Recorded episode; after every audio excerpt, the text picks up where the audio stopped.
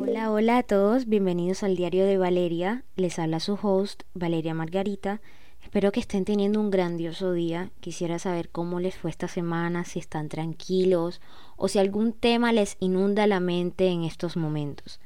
En realidad la semana pasada me pasaron muchas situaciones que no sabía cómo expresar.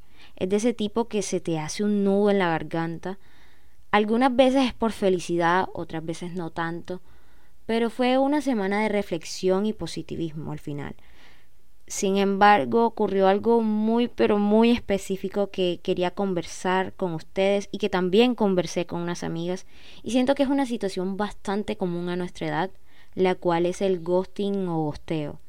Y es que alguna vez nos ha pasado que nos gusta o atrae una persona, le hablamos y esta parece que demuestra interés, te contesta, pero se esfuma de la nada y no deja ningún tipo de rastro, es literalmente un fantasma. No responde tu último mensaje o llamada. Y en casos más extremos, si tienen una relación amorosa, deja de hablarte sin ninguna explicación lógica. Y eso mismo me ocurrió a mí. Después del primer capítulo acerca del miedo, siento que me dio muchas fuerzas. Y recuerdo que ese día estaba con unas amigas y decidí hablarle a este chico que me atraía. Siento que fue más como por impulso y también por el apoyo de mis amigas. Pero si soy sincera, pensé que él no iba a contestar. De pronto recibí un mensaje y empezamos a conversar. Sin embargo, después de unas horas dejó de contestar. Al principio pensé que era normal, que podía estar ocupado, pero pasaron seis horas, ocho horas, doce horas, un día y nunca más me respondió. Y aunque parezca algo tonto, sentí un gran peso en mi pecho y espalda. Era como si estuviera enferma.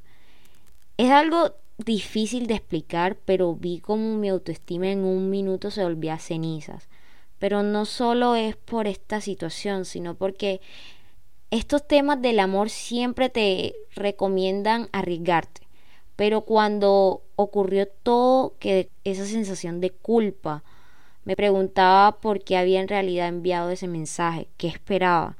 Y después de esas preguntas pasó a otros planos, cuando empecé a pensar que tal vez no era lo suficientemente atractiva o bonita para gustarle a él o a otras personas, o que mi personalidad no era tan agradable pero al final la gran pregunta era por qué constantemente me pasaba esto a mí y a otras personas.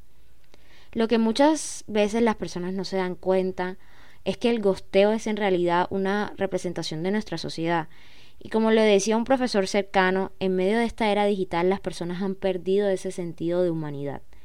Y no es muy lejano a mi idea de que las relaciones en redes actualmente acentúan nuestra forma de ser, esta ausencia de realidad nos conlleva muchas veces a pensar que somos nosotros los de problema y que cuando sufrimos de ghosting debemos activar ese dolor que llevamos dentro, esa idea de que no somos suficientes y nos culpamos porque creemos que esa valentía solo fue un acto tonto que nunca debimos hacer.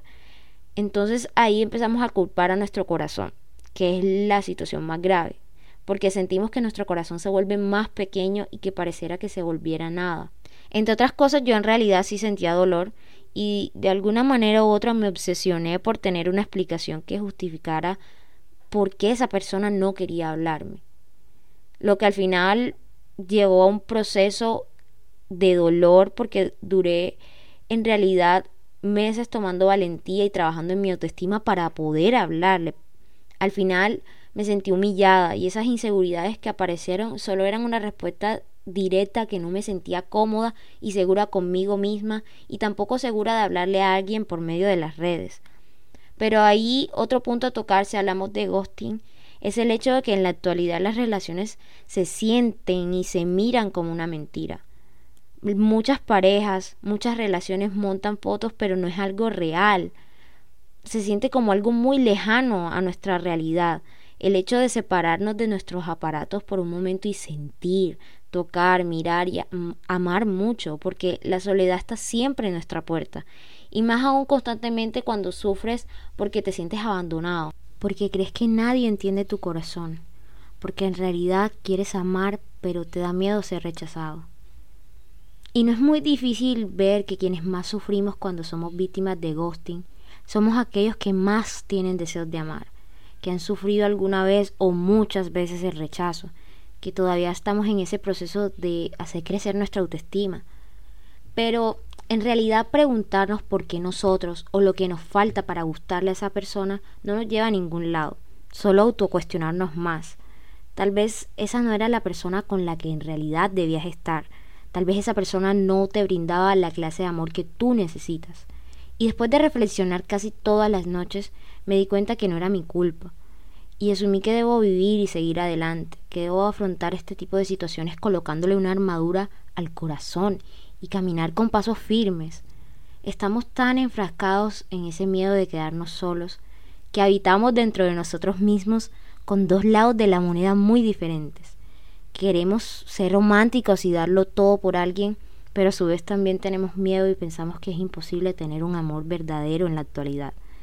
Pero quiero que cada uno de ustedes sepa que aunque haya estado soltero o soltera un tiempo, no significa que lo estaremos siempre que no tener pareja no significa soledad. Y aunque sucesos como el ghosting existan, no debemos temer. Hay millones de personas en el mundo, personas que te amarán por lo que eres, que te amarán por lo que puedes brindarles, sin tener que cambiar nada de ti, sin tener que vivir siempre del presupuesto. Estos son citas modernas, sino más bien vivir en el amor con el lema me amo a mí misma para así poder amar al otro. Por eso cuando estemos seguros de nosotros mismos, no podrá afectarnos que una persona se aleje de nosotros, porque ya sabemos que merecemos amor, un amor que no nos deje y tampoco que nos abandone. Por eso antes de finalizar quisiera leerles un poema que escribí alrededor de este tema. Y dice así. Y me he enamorado perdidamente de tu alma, tu mente y tu ser. Pero te pido por última vez que me ames, porque ya no quiero sentir que estoy solo en medio de la gente. Ni tampoco quiero seguir perdiéndome en mis pensamientos tratando de encontrarte. Por esta vez seamos diferentes. Te pido nuevamente que sostengas mi corazón, pero si no puedes hacerlo seguiré caminando. La vida es larga y el tiempo es corto, porque así como el café se enfría también lo hacen los corazones. Y si no eres tú, seré yo. Seré yo quien abrace mi alma y no la deje ir. Creo que esto ha sido todo por hoy. Espero que haya sido de su agrado. Tal vez algunos se sintieron cercanos al tema. Es algo que desde el corazón quería hablar, aunque parece ser que de forma muy desordenada pero sincera. No olviden seguirme en Instagram como arroba margarita y si quieren que hable de algún tema pueden mandarme un mensaje al privado. Ahora sí me despido con mucho amor, café y flores y los espero en el siguiente capítulo. Bye.